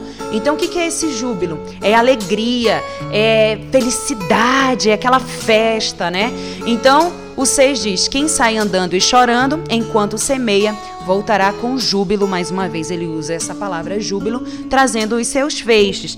E na versão mais simplificada diz assim: ó, aqueles que saíram chorando, levando a semente para semear, voltarão cantando, cheio de alegria, trazendo nos braços os feixes da colheita. Então quero trazer outras informações também bem legais. Jeremias ele sonhava já com essa restauração. E em Esdras, de 3, de 10 a 13, inicia a mostrar esse sonho né, dessa restauração do templo ali, que é falado nesse salmo. Então eu quero trazer esse contexto para você, caro ouvinte, desse desse retorno, desse júbilo, dessa alegria, né? Imagina que esse povo estava cativo, esse povo estava sofrendo, esse povo estava debaixo de um jugo ali, né, da Babilônia. E ali eles lembravam, né, eles se recordavam da, da Sião, da Jerusalém, da alegria que eles tinham ali, da terra prometida, daquilo tudo. Então esse salmo, ele vem, né, trazendo essa, esse, esse paralelismo. Eu quero contar para vocês, né? Falar um pouquinho sobre vocês como que é trabalhado esse salmo. Esse salmo é trabalhado paralelismo de ideias. O que, que é o que? É o contraste, né? Entre as lágrimas e os gritos de alegria, entre a tristeza e a alegria, entre o cativeiro e o retorno. Então esse salmo ele é todo trabalhado dessa maneira. Ah, o início dele aqui, quando o Senhor restaurou a sorte, ficamos como que sonho, trazendo alusão ao que eu estava cativo e agora eu sou liberto. Então a minha boca nesse momento se alegrou, a minha língua, né, se encheu de alegria. E aí ele mostra aqui o que que as nações ao redor, quando viram aquilo acontecer, fiz, fizeram, que é o que eles reconheciam que o Deus daquele povo, Yahvé, em algumas versões você também vai ler, não o Senhor, mas você vai ler, ouvir, ler né? O Yahvé, ou se você estiver ouvindo, a Bíblia também vai estar Yahvé, porque grandes coisas o Senhor tem feito por eles. E aí, nesse tempo que Deus está fazendo por aquele povo, eles foram cativos, mas o Senhor está fazendo grandes coisas com ele. E com efeito, né? Grandes coisas fez também. Aí ele traz esse paralelismo do Senhor está fazendo e do que o Senhor já tinha feito também. E a alegria não só daquilo que o Senhor tem feito, mas aquilo que o Senhor também já fez. E o meu questionamento para nós hoje, será que nós temos vivido isso? Ou será que nós temos de, nos deixado viver esse tempo de pandemia e só ter palavra de murmuração para falar? Nós esquecemos de trazer à memória aquilo que nos traz esperança da salvação do Cristo, daquele Cristo ressurreto. Há pouco tempo nós passamos pela Páscoa, mas será que a Páscoa realmente nos trouxe esperança ou a gente está nesse estado de negação, de só lembrar de Covid, de morte? A gente está só sendo alimentado pela mídia que só traz tragédia para gente. Como é que a gente tem vivido esse tempo? Restaura, Senhor, a nossa sorte, como as torrentes do Negueb. Restaurar trazer novo, né? Fazer um novo, uma restauração daquilo é, que foi feito. É, ali no versículo 4. Ou como a gente leu aqui, ó, faze com que prosperemos de novo, assim como a chuva enche o leito seco dos rios. Imagina você aí, né? Você que é do Nordeste, que vive, vai entender melhor isso, aquela seca, aquele momento árido, aquele momento que parece que nada vai acontecer, aquele momento que não tem esperança, aquele calor, aquele momento assim infernal. E de repente o Senhor traz o tempo da chuva, né? A chuva seródia que vem trazendo, que vem molhando aquela terra seca, que vem trazendo alegria. Ou para você, que assim como a gente que está aqui perto de Curitiba e Colombo, que vem vivendo dias aí onde tá racionando a água e de repente o dia que chega a água a gente se alegra. Vamos tentar trazer esse texto para nossa realidade, né? Para que a gente possa entender o que é que esse salmista estava aqui se alegrando, trazendo com júbilo. Será que a gente não tem né, nós estamos aí esperando por uma solução de Deus, porque basta um instalado dele para que essa pandemia acabe, para que algo novo aconteça. Será que nós não estamos assim também? Vendo esse tempo de terra seca, esperando o agir, né, o momento de Deus onde as coisas vão mudar, vai ser transformado, né? É, eu quero até trazer também à memória o Amazonas que viveu ali aquele momento de crise, aquele foi aquele estouro e faltou oxigênio, faltou isso, faltou aquilo outro e hoje o Amazonas passou pelo processo de vacinação e o povo lá já está vivendo um novo momento. Eu quero que você tra traga à sua memória essa esperança também, povo, onde você estiver, a situação que estiver, o seu estado hoje, caos e família, para você trazer à memória um lugar onde essa pandemia passou, ela veio trazendo tudo, todo aquele estrago, mas também tem o tempo onde o Senhor vai trazer o algo novo, né? Vai restaurar, vai transformar. E eu quero também, é, bem especificamente, trabalhar nesse texto esses dois últimos versículos. Os que com lágrimas semeiam, com júbilo ceifarão. O que, que o, o, o salmista queria trazer? Para você que não conhece muito de agricultura, para você que nunca plantou nada, o momento onde tem a semeadura, ele é um momento muito difícil. Primeiro porque a semeadura ela não, não é só chegar lá na terra e semear. Há um trabalho na terra. Há um processo na terra. A terra precisa ser arada, a terra precisa ser limpa, a terra precisa ser literalmente transformada para que ela possa receber essa semente. E assim, as sementes, essa semeadura, ela não é feita em qualquer momento. Ah, eu quero agora plantar é, abóbora, eu vou poder plantar abóbora assim, não cada semente ela tem um tempo certo de ser semeada. E se ela for semeada no tempo errado, ela não vai dar. E se ela der, ela vai dar um fruto ela vai dar ali um, um ela vai dar algo que não atende ao padrão, que não é bom, que não vai ser suculento, que não vai ser grande o suficiente, que não vai atender. Então, assim, é muito importante que a terra seja arada e trabalhada, para que se possa semear no tempo certo e se colher no tempo certo. Então, os que com lágrimas semeiam, com júbilo ceifarão. Por quê? Porque ele vai tratar a terra, ele vai trabalhar a terra, ele vai cuidar da terra e ele vai semear no tempo certo. Só que quando você está semeando ali, querido, você não está vendo o que vai acontecer. Você está semeando ali, como que diz assim, na sorte. Você vai colocar dois, três, né, dependendo do que você vai semear. E e vai torcer que aquilo dê certo. E vai torcer que aquelas sementes que você tá, tá colocando, tá jogando ali, elas cresçam. Você vai estar tá torcendo, você não vai estar tá vendo se ela se ela tá no lugar certo ou se ela pegou numa terra talvez que não tenha suficiente insumo para que ela cresça, mas você vai estar semeando. E aqui nós fazemos uma alusão à palavra de Deus. A verdadeira semente, né? Aquilo que a gente vai plantando como servos do Senhor, como discípulos. Quando Jesus veio, o que que ele semeava? O que que Jesus semeava no coração daqueles que passavam? qual que era a palavra do reino, a boa nova que Jesus trazia. Porque nós somos discípulos daquele Cristo, daquele Jesus que ele veio, Passou três anos discipulando e pregando incessantemente a palavra, semeando no coração do povo, dizendo, trazendo as boas novas. E nós continuamos sendo discípulos desse Cristo. Que, diferente daquele tempo que ele passou, ele ressuscitou e deixou uma nova mensagem, né? Na verdade, a mensagem do reino, qual que é a nova mensagem? Que não é nova em si, mas que para nós ela traz uma novidade de vida, que ele voltará, né? Que Jesus veio, caminhou na terra, formou discípulos, trabalhou os seus discípulos ali, o caráter desses discípulos, ensinou aqueles discípulos. Aí ele veio, se sacrificou para que fosse cumprido aquilo que estava dito a respeito deles ali no Antigo Testamento.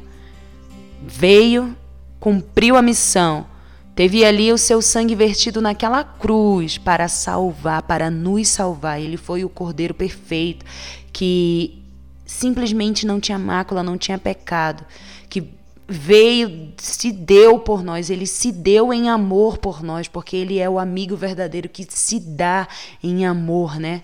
Verdadeiramente por nós. E aí, cumpriu a sua missão e disse que retornaria, retornou. Falou com os seus discípulos deu ali, né? Restaurou aqueles discípulos que tinham perdido a esperança. Aline, isso está errado. Não, tá lá. Você vê a caminhada ali em Emaús.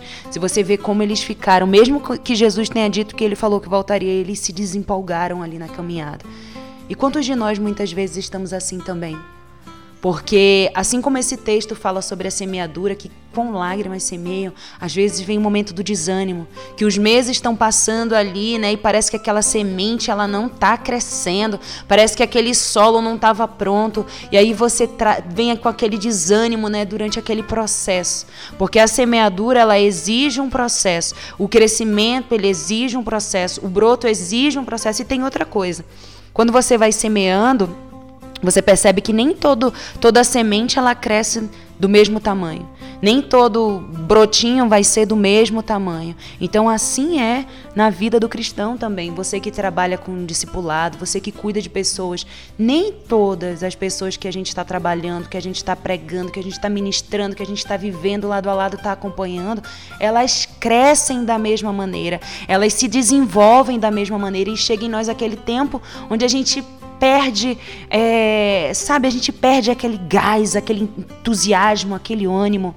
Mas a palavra do Senhor nos diz que aqueles que estão semeando, eles vão colher com júbilo. É lógico que a gente não tem que estar tá só preocupado com a colheita, que a gente não tem que estar tá só visando isso, mas a gente tem que ter certeza que a palavra ela não volta vazia, que quem dá o crescimento é Jesus, que ele faz, que ele continua fazendo, que ele vai continuar que não é pela nossa força, não é pelo tanto que a gente é entendido, não é pelo tanto que a gente está se esforçando, está se sacrificando, mas é por Ele, é nele, é para Ele todas as coisas. E essa é a promessa na qual a gente vive, essa é a verdade na qual a gente vive, e essa é a motivação pela qual a gente tem que entender e viver que as coisas não são feitas por nós. A partir do momento que a gente se entrega para o Senhor, o tempo é dele e a gente precisa ter paciência para esperar né, para a ciência, para viver esses momentos que parecem tão árduos, tão complicados. E eu quero retratar a pandemia também, porque muitas pessoas começaram um tempo de pandemia achando que ia durar um mês, dois meses, e a gente já passou de um ano vivendo em pandemia. A gente sai de bandeira vermelha para bandeira laranja e retorna e aquilo tudo. E muitas pessoas estão se perdendo no meio desse caminho. E se eu estou falando com alguém que durante esse processo se perdeu, que estava firme antes de tudo isso acontecer. E aí, de repente, se desanimou, tirou uma licença poética da sua vida cristã. Eu quero te falar que Jesus continua o mesmo, querido. Ele é a verdade, ele é a vida e ele tem controle. Essa sua licença poética, ela não existe. Você pode ter desanimado, você pode estar assim desilusionado, mas eu quero te falar que Jesus continua te olhando. Pensa que ele está numa cadeira te observando a cada passo que você está dando. Esse desânimo, onde é que você estava firmado? Porque também tem muito disso. Você achava que estava firmado no Senhor, achava que estava firmado na palavra dele, e às vezes você estava firmado numa liderança, às vezes você estava firmado no culto dentro da igreja, às vezes você estava firmado naquela reunião semanal. Será que é isso mesmo? É onde você tem que estar firmado? Porque aí veio o vento forte, veio a chuva forte e você não estava firmado com as suas raízes profundas. E aí o que aconteceu com você? Você acabou sendo levado pelas más notícias, pelos dias maus, pelas situações complicadas. E aí, essa também é a tua semeadura. E aí, meu irmão, como é que está a tua semeadura? Será que você vai colher? Vai chegar o tempo da tua ceifa? Porque assim, é certo de que a gente pode escolher o que a gente vai semear. E isso o agricultor também pode. Ele pode escolher semear abóbora, ele pode escolher semear o que for que seja, né? Ele pode escolher semear feijão, ele pode escolher semear o arroz. E uma hora ele vai ceifar. Se ele escolheu semear o arroz no tempo errado, ele vai. Até pode. Vai chegar o tempo da ceifa, mas ele pode não, não colher nada. Se ele escolheu semear, por exemplo, uma abóbora no tempo certo, ah, a consequência do tempo certo é o quê? Colheita dessa abóbora. Ah, Aline, mas muitas vezes acontece como aconteceu lá na Colômbia. Veio um vento forte, arrancou aquelas bananas e etc. dali. Só que, queridos, eles semearam. Eles semearam. O que aconteceu ali, o vento forte, não estava no controle deles, estava no controle do Senhor. E o Deus que permitiu que isso acontecesse é o mesmo Deus que vai dar criatividade para que eles possam restabelecer aquilo ali, mudar para a próxima temporada, na próxima ceifa, eles possam estar mais protegidos. O nosso papel é saber que a gente precisa semear. E trazendo como a palavra de Deus, a gente precisa semear. E trazendo até mesmo um exemplo ali, é, para quem não sabe, né, em relação à Colômbia, ou uma geada, né? Ali na Colômbia foi um vento forte que veio e derrubou aquelas bananas. Mas aqui na agricultura no sul, se vocês prestarem bastante atenção, os homens semeiam e aí vem a geada e muitas vezes ela sai, né, destruindo aquela aquela primeira plantação. Mas o que, que eu quero trazer com isso? Que o nosso papel é semear. o que vai acontecer, a, a, o que está acontecendo ali ao redor, a gente não pode controlar. E eu uso mais uma vez o exemplo da pandemia. Nós não podemos controlar o Covid e a pandemia, mas a gente pode escolher semear coisas boas durante esse processo. A gente pode escolher semear vida, esperança, a gente pode escolher semear amor, a gente pode se, se, é, escolher semear cuidado, como a igreja. A gente pode ser igreja, a pandemia ainda não acabou. E será que nós nos levantamos para cuidar das pessoas? Será que a gente tem sido eficiente na doação? No nosso se doar pelos outros. E eu quero trazer exemplos aqui também, coisas que estão cabíveis a nós a semear nesse tempo de pandemia como amor e cuidado. Doação de sangue, doação de cestas básicas, doação de roupas, doação de sapatos, doação de serviço. Do... O que, que a gente pode fazer nesse tempo de pandemia para semear o amor de Jesus? E é claro que não é fácil. Sabe por quê? Porque nós também estamos vivendo em, em, em esses tempos de pandemia. Eu quero, não vou usar nomes, mas amigos nossos esses dias nos contaram é, que o Senhor colocou no coração dela, né, dela em específico, é, no início da pandemia, que ela separasse um valor para comprar cestas básicas e fazer doações e entregar. E ela não entendia o que, que Deus estava falando a respeito, por que, que isso estava acontecendo. Foi no início da pandemia. E hoje ela testifica, né, falando para a gente isso, que o Senhor semeou no coração dela. E aí uma pessoa, né, um grande empresário falou assim, é, por que, que você não, não falou comigo para que eu te ajudasse nisso, para que você não precisasse tirar dos seus recursos. E ela sabiamente disse assim que o Senhor tinha colocado aquele desejo no coração dela e não no dele, porque se fosse no dele ele teria feito, mas foi no dela e ela precisava cumprir com a missão dela. Então, o que o Senhor nesse tempo tem colocado no seu coração para que você semeie? Se isso vai te gerar lágrimas, se isso vai te gerar sacrifício, mas se você entende que a voz do Senhor, o meu conselho é Faz. Cumpre, porque no tempo certo você vai colher com alegria. Porque quem sai andando e chorando enquanto semeia vai voltar com alegria. Essa é a promessa do Senhor. Esse salmo que hoje, né, eu vim trazer para você. É para você que está chorando nesse tempo de pandemia.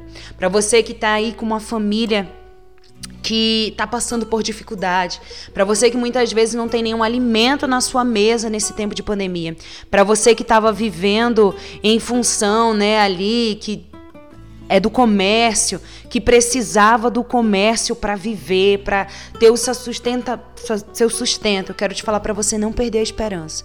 Eu quero te falar para você também encontrar ferramentas, né? É, orar em Deus. Senhor, me dá estratégia. Senhor, me ajuda. Senhor, eu te peço que o Senhor cuida, cuide de mim, Senhor. Me ajuda na minha família. Não se desespere. Não tenha ansiedades. Não não se iluda achando que alguma coisa é alguma coisa do mundo pode suprir a tua demanda. Alguma coisa que vem é, das coisas materiais vai te suprir mais a demanda do que você confiar no Senhor, entregar o teu caminho ao Senhor, acreditar que Ele pode fazer infinitamente mais por você. Eu quero dar o nosso relato como casal aqui nesse finalzinho dessa pregação. E por que, que eu quis trazer esse texto para vocês? No dia que eu e o Guilherme casamos, que foi um milagre do Senhor, nós casamos sim em tempo de pandemia. Quero contar para vocês que na semana do nosso casamento, na terça-feira, houve um lockdown na região onde a gente casou aqui, né, em Colombo. E na terça-feira do nosso casamento, a gente ia casar no sábado. Na terça-feira, nosso casamento teve que ser cancelado por conta da questão de aglomeração de pessoas, por tudo isso. Gente, naquele momento a gente podia se desesperar, a gente podia desistir, a gente podia pensar, não, agora vamos cancelar. Nosso casamento ele era ele é civil religioso, então precisava que acontecesse né, a cerimônia para celebrar. E naquele momento ali na terça-feira, eu lembro que a gente recebeu né, um chamado. E nesse chamado foi assim, que teria uma reunião com a gente à noite. E eu falei assim para o Guilherme, Guilherme, Seja boa ou ruim a notícia, liga e pede um esclarecimento, diga o que, que é, se foi cancelado. Peça que avisem pra gente para que a gente possa falar para as pessoas que compraram suas passagens para vir, para falar com a nossa família. E eu lembro que durante esse dia Apesar de todo esse movimento do cancelamento, vocês imaginam, tem decoração, tem pessoas, minha família de Manaus e tudo isso acontecendo ali, né, no, no dia do nosso casamento, que seria pro sábado ali na terça-feira acontecendo, mas eu lembro de uma paz que excediu todo o entendimento. Pela manhã eu só orei assim, eu falei: "Deus, quem colocou o desejo no nosso coração de casar foi o Senhor. Quem nos abençoou com pessoas se mobilizando, e aqui o nosso agradecimento à igreja do Itajacuru, as pessoas do pastor Davi, da pastora Ana, em especial, com todo o meu coração, o coração do Guilherme também, gratidão à irmã Cibele, que foi ali a nossa cerimonialista, foi ali mais do que a cerimonialista, foi uma pessoa usada por Deus para trazer ânimo e solução prática no momento que a gente mais precisava. Ali a gente ligou para os nossos pastores e eles falaram para a gente, Aline, não tem como, né? Guilherme, não tem como a gente fazer, vai colocar em risco as pessoas. E a gente orou. E eu lembro da gente ter ligado para a irmã Cibele e ela falou assim: Aline, nem que a gente faça só na casa de vocês, vocês e os pastores, esse casamento vai acontecer. E ali ela veio como uma, sabe, semeou ali naquele tempo de parecia assim de tristeza, né? Aquele tempo ali de ansiedade, ela semeou no nosso coração a esperança, né? E a partir dali a gente começou a pensar e a gente falou com o nosso pastor. Nosso líder aqui na missão, né, o pastor Maia, a gente vive em comunidade. Para quem não sabe, a base da Mais em Colombo, ela é uma comunidade, né? A gente aqui tem a escola de missões que funciona com os alunos e tudo certinho ali, né? A gente já vive em comunidade, já tem esse tempo de comunidade. E os obreiros, né? Então aqui a gente tem um número de pessoas. E a gente começou com a irmã Sibeli, ela falou: então nós vamos fazer no refeitório. Vamos fazer o casamento de vocês aí no refeitório. E eu quero também agradecer a todos os parceiros, amigos e intercessores, intercessores que ofertaram na nossa vida para que o nosso casamento acontecesse. Porque, queridos, no nosso casamento, eu ganhei desde o véu um agradecimento à missionária Aline, um agradecimento à missionária Mari, que o vestido né, que me serviu, a irmã Flávia, que me deu os meus sapatos. Eu quero agradecer também a irmã Vânia do salão, que me deu a maquiagem, que, que fez toda o ornamento assim do meu cabelo para ficar bem legal. O seu esposo, gente, que ali, aquele homem, ele foi usado por Deus, ele fez o meu aquele aquelas fotos bonitas, né, da noiva, ele fez ali. Então tudo isso, gente, para a glória de Deus, em tempos de pandemia, nosso casamento tinha sido cancelado. De repente, quando aconteceu a terça, a gente desmarcou com alguns familiares, a gente precisou desmarcar com a igreja e a gente faria o nosso casamento aqui na base, com os alunos e com os nossos irmãos missionários e com a nossa família. E para a glória de Deus, nosso, nosso casamento aconteceu no dia 20 de março, aqui na missão. Nosso pastor Davi ali do Itajacuru como um juiz de paz. Ele veio e celebrou né, a parte ali do, de cartório e o nosso pastor Maia trouxe uma mensagem e ali a gente teve um momento de boda, de alegria do Senhor, trazendo, né? E a gente pôde celebrar. E no dia do casamento, no sábado, é, eu orei ao Senhor, falei, Deus, hoje é o dia.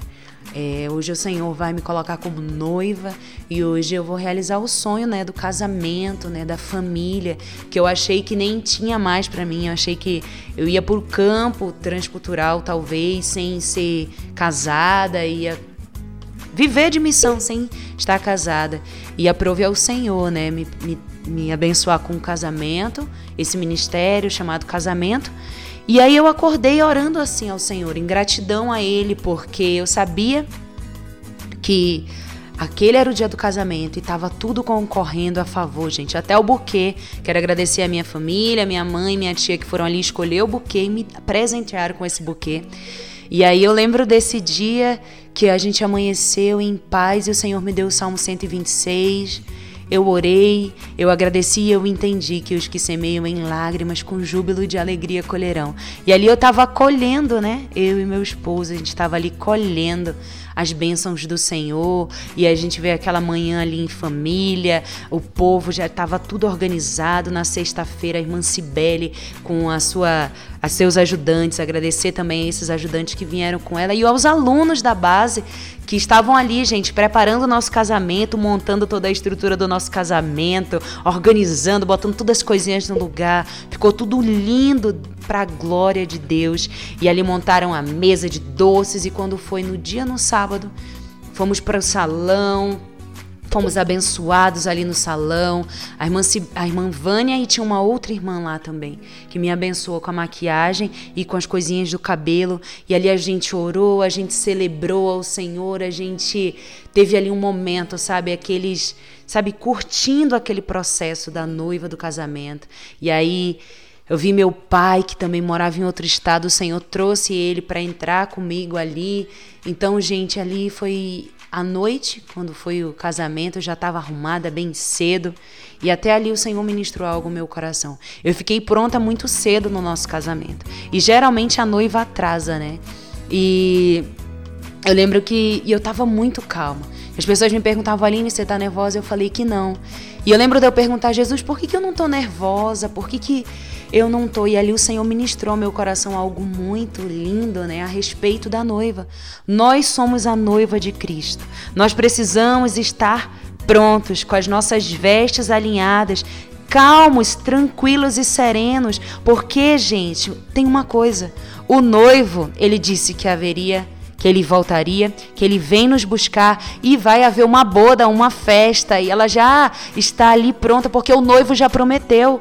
Você vive lembrando que Jesus nos prometeu que voltaria para buscar a sua noiva? Jesus, ele cumpre as palavras que ele fala. Então a gente tem que estar tranquilo e ali o Senhor ministrou meu coração sobre isso, que eu era uma noiva que estava tranquila, assim como a gente tem que estar como uma noiva adornada e preparada para o seu noivo Jesus que vai voltar a boda, a festa, nossa festa de casamento estava pronta, assim como a que o Senhor tem parado para nós. E hoje, finalizando essa mensagem, eu quero que você reflita, eu quero que você lembre que você precisa continuar semeando. Os dias são maus, é difícil, você está preparando o campo, tem corações difíceis que você está preparando. Continue a caminhar, continue a nadar, como diria ali no Procurando Nemo. Continue a nadar, continue semeando, continue fazendo o que você tem que fazer. Não deixe a ansiedade, a tristeza, a falta de motivação desse tempo te parar. Continue semeando, porque o nosso papel é somente fazer isso. Foi isso que o Senhor nos deixou para fazer. Continuar semeando as boas novas do Cordeiro, falando, né, falando de Jesus, preparando esse caminho, esse lindo caminho que é para quê? Porque no tempo certo, queridos, no tempo certo, a gente vai celebrar isso. Assim como no nosso casamento, do meu e do meu esposo, as pessoas diziam: O Senhor fez grandes coisas por eles. De fato, o Senhor fez grandes coisas por nós. É isso que eu posso dizer. E por isso, estamos alegres. Nós vamos continuar alegres, porque o Senhor continua fazendo, continua prosperando, continua cuidando. Ele é o Rei dos Reis, ele é o Senhor dos Senhores, ele é o detentor do controle de todas as coisas. E se você continuar lendo a palavra de Deus, você vai perceber que essa carta que ele deixou pra gente, desde o início ele vai falando e ali ele vai nos mostrando. Ele cumpre a sua promessa no Novo Testamento e chega o final do Novo Testamento, o Apocalipse, a revelação ali, a visão de João, o Senhor está mostrando pra gente o que está acontecendo.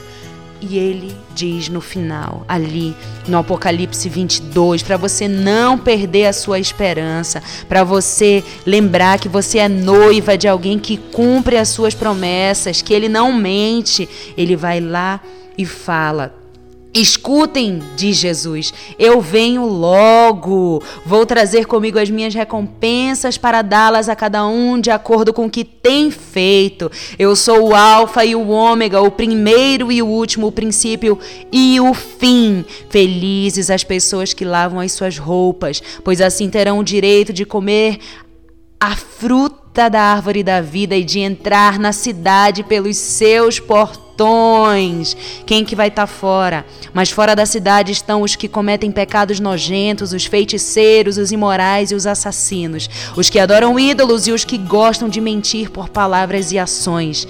Eu, Jesus, enviei o meu anjo para anunciar essas coisas a vocês nas igrejas. Eu sou o famoso descendente do rei Davi. Sou a brilhante estrela da manhã. O Espírito e a noiva dizem: Venha. Aquele que ouve isso, diga também: Venha. Maranata, ora vem, Senhor Jesus. Aquele que tem sede, venha. E quem quiser, receba de graça da água da vida. E finalizando aqui com uma oração. Senhor, aquele que foi tocado por ti, Senhor, por essa mensagem. Espírito de Deus, vem habitar no coração dessa, desse irmão, dessa irmã, desse crente em ti, Jesus. Levanta discipuladores, Senhor, para esses novos cristãos que estão surgindo, Senhor. Deus, eu oro pela vida daquele que está abatido, daquele que perdeu a esperança. Senhor, traz a memória da eternidade. Senhor, traz saudade da eternidade. Traz saudade da Nova Jerusalém. Senhor, lembra que o maior propósito, o nosso maior propósito de vida é lembrar que o Senhor cumpre as suas promessas e que o Senhor logo vem. Que as tribulações, as enfermidades, as tristezas desse tempo, Senhor, não se comparam à glória que está por vir. Ah, Jesus, nós te amamos, tu és o Senhor dos senhores e o príncipe da paz. Então, vem habitar a nossa vida desse ouvinte, a dessa ouvinte com a tua paz que excede todo o entendimento. Papai, que esse ouvinte, essa ouvinte, possa lembrar do Salmo 126 nos dias difíceis, que nós estamos semeando e que no dia certo, no tempo certo, porque há um propósito para todas as coisas, há um tempo para todas as coisas, nós iremos colher, Senhor, as tuas verdades, papai. Habita em nós, Senhor, e nos faz mais parecidos contigo dia após dia, que todos os dias nós venhamos reconhecer o quão pecadores nós somos e o quanto nós precisamos todos os dias retornar a Ti. Lembrar que só em Ti, Senhor, nós temos paz, nós temos certeza e que a cada dia o seu mal, Senhor, tirando toda a ansiedade, todo o medo, Senhor. Se tem um ouvinte, uma ouvinte, ou se no meu coração, no coração do Guilherme que está aqui, algum medo, Pai, a tua palavra diz que o verdadeiro amor lança fora todo medo. Vem nos encher com esse teu amor, Senhor, porque o Senhor é amor, Pai.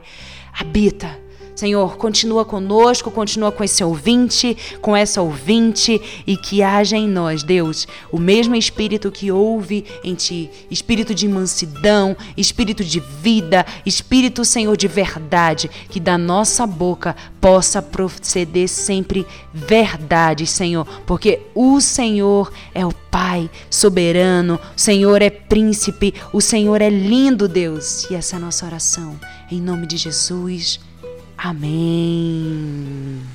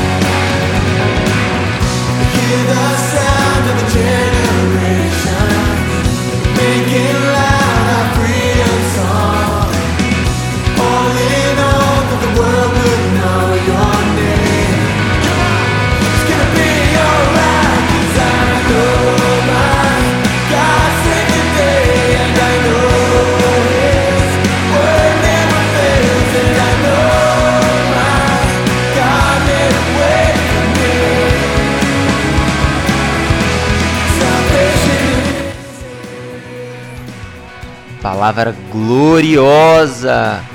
Como o salmista diz, os que com lágrimas semeiam, com júbilos ceifarão.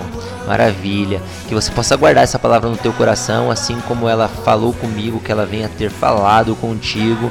E a nossa oração é para que Deus te fortaleça para o momento da angústia, para o momento da aflição. Como a Aline citou aqui, que você esteja pronto para passar pela tribulação, calmo, sereno e tranquilo, confiando que Deus está no controle. Nós louvamos a Deus pela tua vida, que intercede por nós, você que acompanha-nos, acompanha o nosso ministério e clamamos a Deus para que Ele gere no teu coração um sentimento ainda mais é, de dedicação, para que você possa ainda mais se dedicar tanto na palavra de Deus como em estar conosco nesse esse momento difícil, esse momento de pandemia. Estar conosco, orando, intercedendo, buscando a Deus. Desejamos a você um sábado e um domingo de paz na presença de Deus. Um sábado e um domingo é glorioso na presença dele. Se a tua igreja já está aberta e você vai ir cultuar a Deus, vá com um coração sedento, não simplesmente para você estar ali com as pessoas, mas vá para que você dedique-se na adoração ao Senhor. Entre naquele tempo sabendo que Deus está no controle de todas as coisas. O nosso muito obrigado pela tua participação. O nosso até logo, até semana que vem. Tchau, tchau. Tchau, tchau.